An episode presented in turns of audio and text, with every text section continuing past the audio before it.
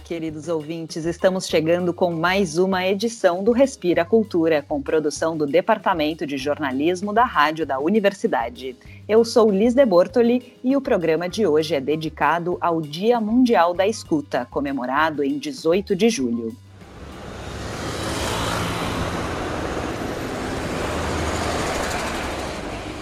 O evento é realizado desde 2010 em várias partes do mundo. A escolha da data veio em homenagem ao aniversário do compositor canadense Murray Schafer, autor do conceito de paisagem sonora.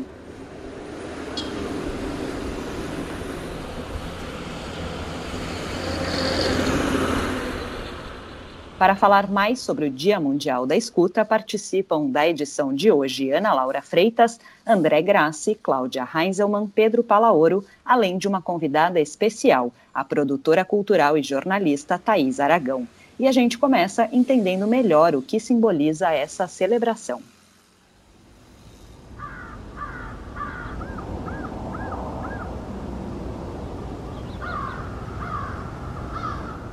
Oi, Liz, colegas, Ana Laura aqui falando. Eu começo lançando uma pergunta para os ouvintes do Respira Cultura. Vocês costumam prestar atenção nos sons ao redor de vocês?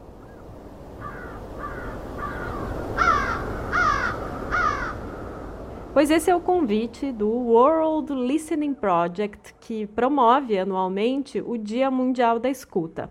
A organização sem fins lucrativos se dedica a promover a compreensão do mundo, da natureza, das sociedades e das culturas através das práticas de escuta e gravação de campo. A ideia do Dia Mundial da Escuta, então, é reservar um espaço no calendário para levar essa ideia para mais pessoas e estimular a sensibilização desse sentido. Porque a gente vive uma vida saturada de sons, com mil apelos visuais para todos os lados e, em geral, banalizamos a audição. A proposta é baseada nas teorizações do compositor canadense Raymond Murray Schafer. Em meados dos anos 60, o Murray Schafer criou o World Soundscape Project para fazer uma análise do ambiente acústico. I think when you listen carefully to the soundscape, it becomes quite miraculous. O Murray Schafer chama a atenção para o fato de que ouvir a paisagem sonora pode ser surpreendente e enriquecer a nossa experiência de vida. Na concepção dele, o mundo é uma grande composição musical acontecendo ao nosso redor o tempo todo.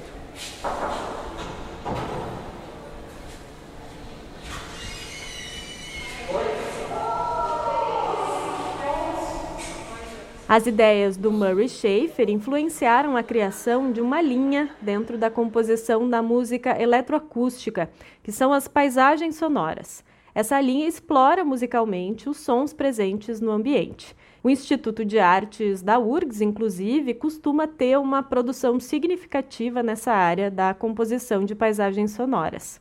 Eu vou compartilhar com vocês aqui alguns sons que foram captados em diferentes campi da universidade em 2003, sob coordenação do querido e saudoso professor Fernando Matos. O projeto gerou a exposição Sons da Universidade, no Museu da URGS, que reunia tanto os sons brutos registrados no ambiente universitário, quanto composições de paisagens sonoras. Oi.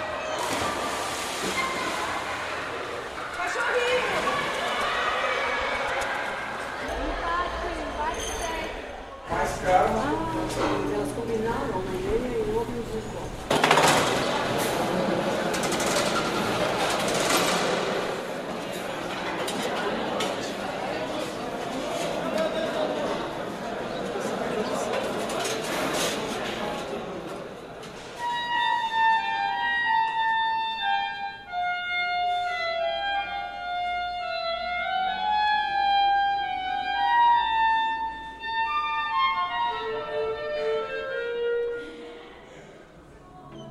Bom, esse é o meu presente para quem está com saudade das paisagens sonoras da URGS, desses sons dos quais estamos privados nesse período de isolamento social. Ouvimos aí as piscinas da Exefid, as conversas de corredor e o RU, com uma passadinha pelo Instituto de Artes também, tudo em gravações lá de 2003. É muito estranho estar há quatro meses longe da vida pulsante do campus universitário. Trabalhando em casa, as mudanças na paisagem sonora do meu bairro se fizeram notar. Eu moro na Cidade Baixa, que abriga a boemia de Porto Alegre e que rapidamente se calou. Eu já vinha buscando atentar para a paisagem sonora da minha vida bem antes da pandemia, muito em função da descoberta do Dia Mundial da Escuta há alguns anos. Quem me apresentou a ele, aliás, foi a produtora cultural e jornalista Thaís Aragão, uma pesquisadora apaixonada pelos sons, que foi nossa colega aqui na URGS. Hoje ela trabalha na Federal do Ceará, em Fortaleza, e desenvolve um trabalho bem lindo na Rádio Universitária FM. Como ela é uma especialista na área, nós convidamos a Thaís para participar desta edição do Respira e nos contar sobre as experiências de escuta dela.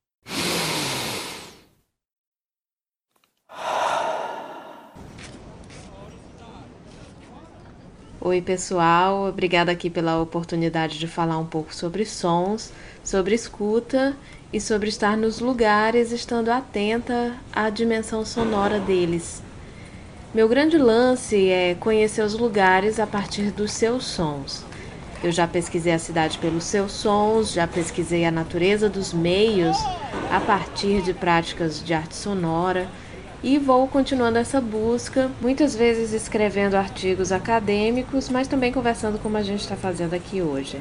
Eu vou compartilhar com vocês alguns sons que eu venho gravando durante esse período em que a gente está enfrentando a pandemia. Vocês sabem que aqui não tem sido nada fácil. Nas últimas semanas as ambulâncias até pararam um pouco, mas teve um momento em que elas passavam direto. No fim de semana passado, eu estava conversando por chamada de vídeo com uma amiga que mora pertinho aqui da minha casa, quando passou uma ambulância por aqui. Eu disse para ela: "Ei, você tá ouvindo? Tá passando uma ambulância aqui". Elas pararam um pouco de passar, não foi? Aí ela conseguiu ouvir a ambulância pela chamada de vídeo e concordou comigo. Logo em seguida, enquanto a ambulância estava se distanciando da minha casa, eu comecei a ouvir a sirene pela chamada de vídeo lá na casa dela, porque a ambulância já estava passando lá. Foi bem estranho isso, mas também fez a gente perceber como estava junta, mesmo separada, há tantos meses, sem nos encontrar presencialmente.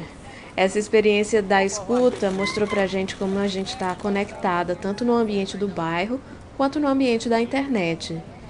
Entre outros sons marcantes desses primeiros meses da pandemia, já teve aquele caminhão pulverizador fazendo a desinfecção das ruas aqui no quarteirão. Já teve carreata de defensores do presidente.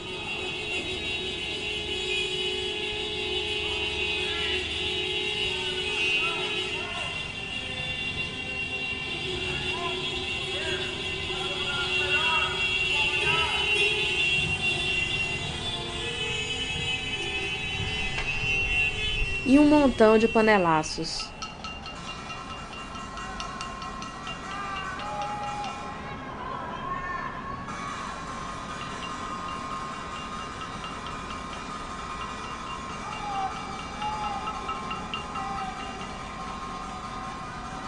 No fim de um dos panelaços, algumas vizinhas aproveitaram e gritaram umas para as outras ali pelas varandas e conseguiram puxar um Pai Nosso que deu para ouvir daqui do outro quarteirão.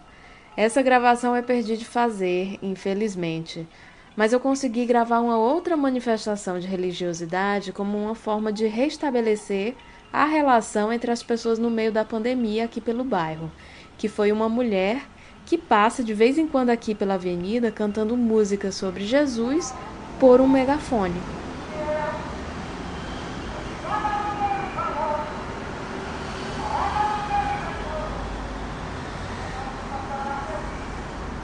Eu também soube por amigos e colegas que pessoas que moram ao redor do hospital de campanha batiam palmas e tocavam músicas pelas janelas todos os dias às seis horas da tarde para os profissionais de saúde e para os pacientes que estavam internados. No dia 9 de junho, um dia depois da flexibilização do lockdown, isso parou de acontecer pelo que eu soube. Mas uma das coisas mais loucas que aconteceram durante essa pandemia, pelo menos até agora, foi uma vez quando eu fui fazer compras. O supermercado perto de casa é bem grande, ele ocupa uma quadra toda, né? Então, quando eu vou, eu levo a lista de compras já na ordem do caminho que eu vou fazer dentro do supermercado para ficar o mínimo de tempo lá dentro. Pois quando cheguei à fila do caixa, não foi que começou a tocar aquela música do meme do caixão, da dança do funeral lá de Gana que viralizou junto com o novo coronavírus?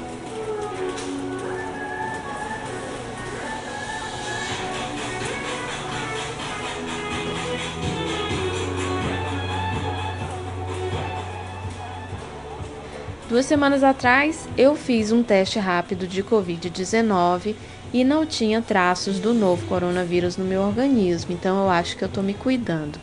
Espero que vocês também e que fiquem bem e aproveitem aí para ouvir mais o som ao redor de vocês nesse Dia Mundial da Escuta.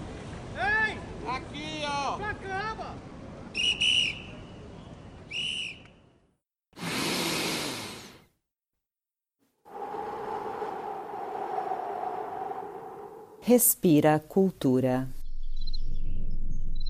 This year's theme, the collective field, asks only that you join in, much like the individual and collective iterations that the natural world can provide in so many ways, as each sound adds presence to the resonant chorus of life.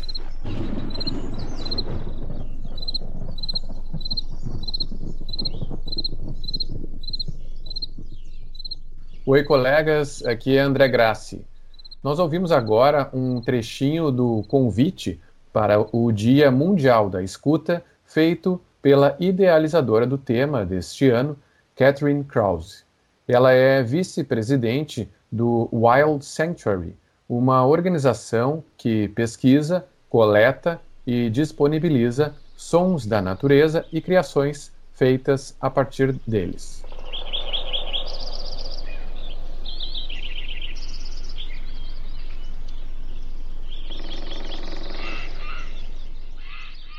O tema do Dia Mundial da Escuta em 2020 é Collective Field. Isso seria, numa tradução livre, o campo coletivo ou espaço coletivo. A inspiração é o momento da pandemia e das quarentenas por todo o mundo. O espaço que dividimos com os outros parece ter sido reduzido à força. Mas, na verdade, assim como muitas pessoas estão prestando atenção a cada detalhe de suas casas e redecorando, escrevendo, cozinhando, fotografando ou criando de alguma outra maneira, é possível perceber uma infinidade de sons que já estavam nesses lugares. É como a Ana Laura disse há pouco: alguns sons sumiram do nosso dia a dia e aí a gente se deu conta deles. E o Dia Mundial da Escuta propõe exatamente isso uma pausa para ouvir, prestar atenção, sentir e dividir essa sensação com os outros. Na página do Facebook sobre o evento, a gente pode encontrar esses depoimentos e links para diversas experiências bem legais com registros de sons pelo mundo.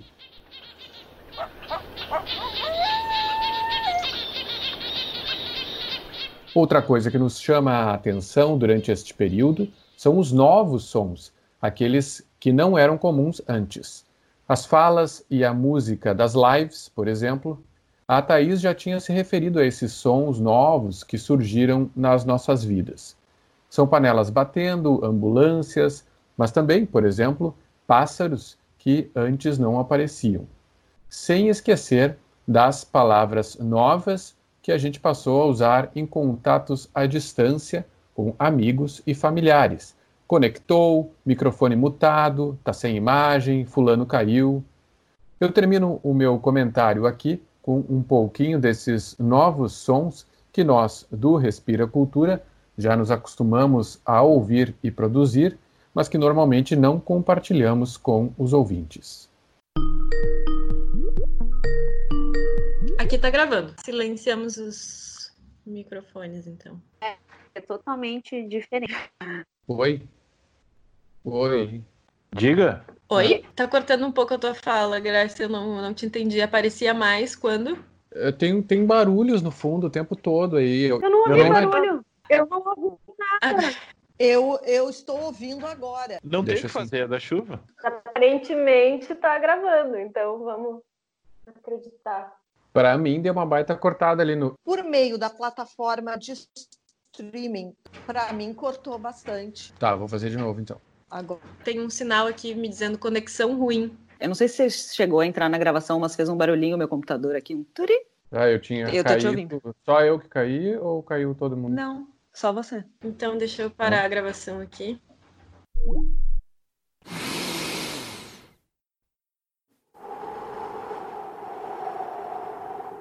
Respira cultura.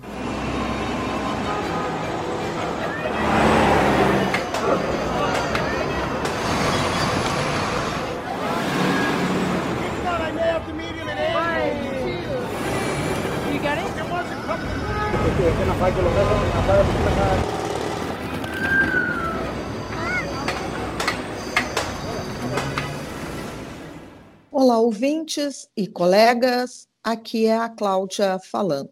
Para bons ouvidos, a afinação é primordial para uma vida tranquila. É disso que trata o filme O Som do Silêncio.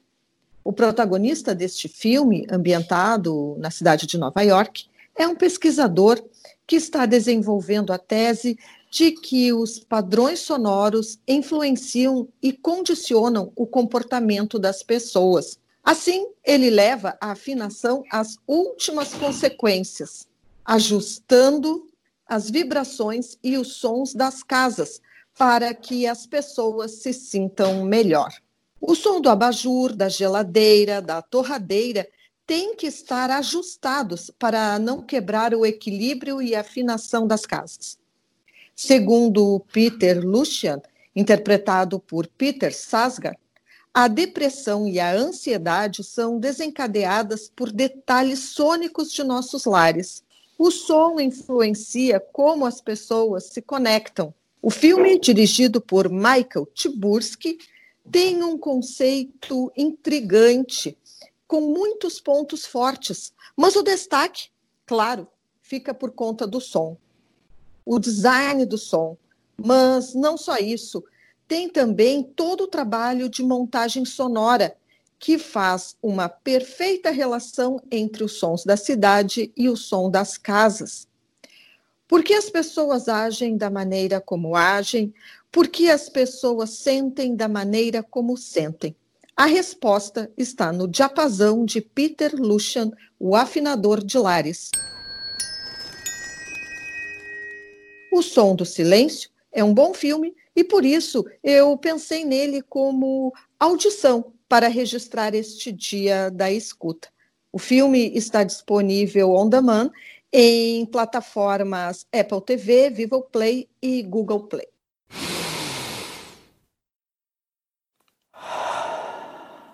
Olá, colegas e ouvintes. Aqui Pedro Palaoro falando.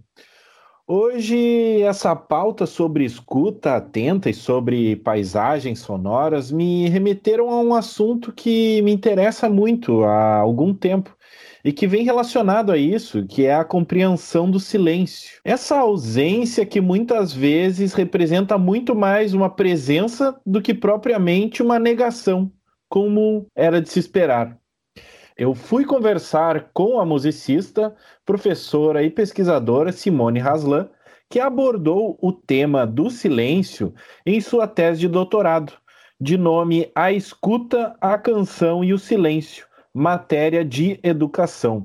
Ela explica um pouco para nós a grande questão que norteou a pesquisa dela e nos remete a isso. Como eu posso trabalhar numa escola e com música sem que as crianças percebam que eu preciso do silêncio como um espaço, vamos dizer assim, um papel em branco para que a produção musical aconteça, né? E a escola é um dos ambientes mais volumosos, mais barulhentos que a gente tem. É muito difícil a, essa conquista que é o silêncio na escola. Então, a, a minha preocupação e a minha questão empírica era por que a gente pede silêncio na escola aos gritos? Por que, que a gente quer silenciar tanto esses corpos dessas crianças. Então, eu fiquei pensando que a escola não trabalha com a hipótese do silêncio, mas sim do barulho. Ela pede silêncio aos gritos, né? Como eu posso produzir esse silêncio a partir da invenção desse silêncio em sala de aula?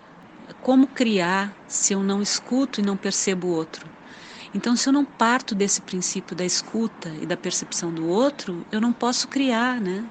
Desde assim, se eu estou sozinha também, né? é a percepção de mim mesma ou dos materiais com os quais eu estou é, trabalhando. Essa percepção envolve silêncio, né? É, essa escuta do corpo todo, né, para a produção de e para a criação. Então, se a escola não trabalha com a hipótese do silêncio, ela não pode trabalhar com a hipótese da criação. Eu acho que a escola poderia ser um grande espaço da criação se a gente pudesse colocar o silêncio como um assunto importante a, que, e, e central para a produção de outras pessoas, outras formas de sujeito, né? outros modos de ser sujeito.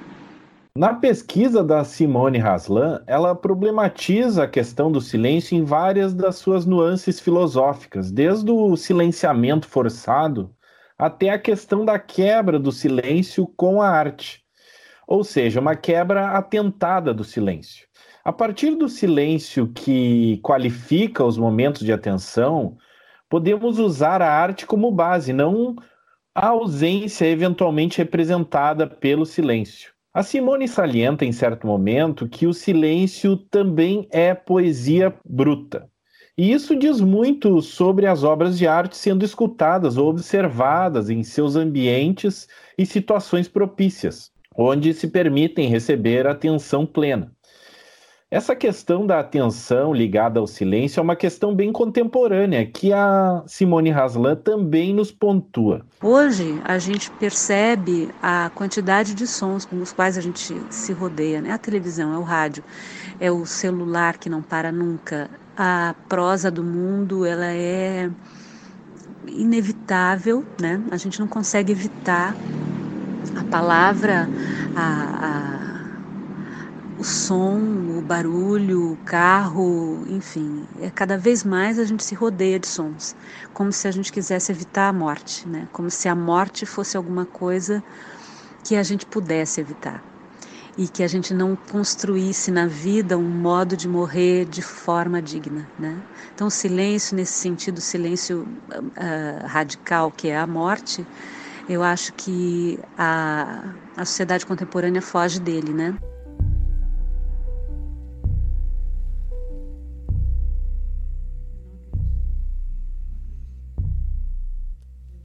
Vale lembrar que na pesquisa defendida aqui na URGS, a Simone Haslan estudou cinco canções que abordam a questão do silêncio. Sugiro que os nossos ouvintes ouçam e assistam o belo show do projeto Mistura Fina, no qual a Simone Haslan faz a apresentação musical do seu projeto de pesquisa. Eu deixo também na descrição do episódio o link da tese da Simone, que também é uma ótima leitura.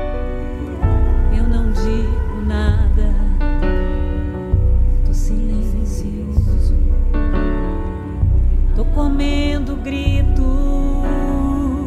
tô alimentado. Esse foi então um trecho de Desenchufado, música de Vitor Ramil, na interpretação da Simone Haslan. E pensando na ideia de escuta, sempre me vem o rádio à mente. Na paisagem sonora da minha casa, eu escuto passarinhos, às vezes grilos, e escuto a minha vizinha escutando a rádio da universidade. O rádio é feito de escuta. E seguindo essa ideia, eu trouxe hoje para o nosso momento de leitura uma homenagem. No último domingo, dia 12 de julho, o escritor Benedito Saldanha se despediu dessa vida vítima da Covid-19. Benedito era dedicado à literatura, presidia o Partenon Literário aqui em Porto Alegre. Ele escreveu As Jornalistas, Grandes Momentos do Rádio Gaúcho, criou saraus e prêmios literários. Mas Benedito, além de tudo, se mostrou um grande ouvinte, tendo dedicado muitos de seus textos às pesquisas ao rádio. esse nosso companheiro diário. Dele, trouxe um trecho da abertura do livro As Radialistas, um registro das mulheres que se dedicam a esse meio de comunicação. É de fundamental importância todo o esforço que se faça para preservar a memória e se busque o resgate da história nas mais diversas áreas, seja na educação, seja na política ou na comunicação. Por isso é que me propus a escrever este livro, pela importância das comunicadoras e o quanto tiveram que lutar para superar barreiras, vencer preconceitos e se consolidarem no imaginário dos ouvintes das rádios. Sempre é bom lembrar que a comunicadora do rádio tornou-se uma amiga próxima de cada um de nós, seja num momento de solidão, seja num momento de euforia, seja trazendo uma oração ou nossa música preferida. E em casa, no carro ou no trabalho, o rádio acompanha o cotidiano de milhares de pessoas. Isso tudo explica essa magia do rádio, esse encanto que o rádio ainda exerce sobre a população.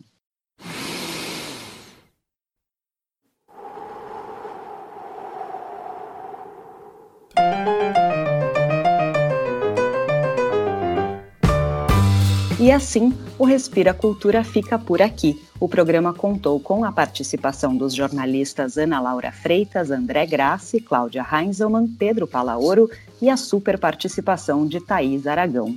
A apresentação foi comigo, Liz de Bortoli, e a produção é do Departamento de Jornalismo da Rádio da Universidade. E não esquece que dá para nos ouvir pelo blog da redação, Lumina Podcasts e pelas principais plataformas de streaming. A gente volta na próxima sexta-feira pela manhã. Até lá!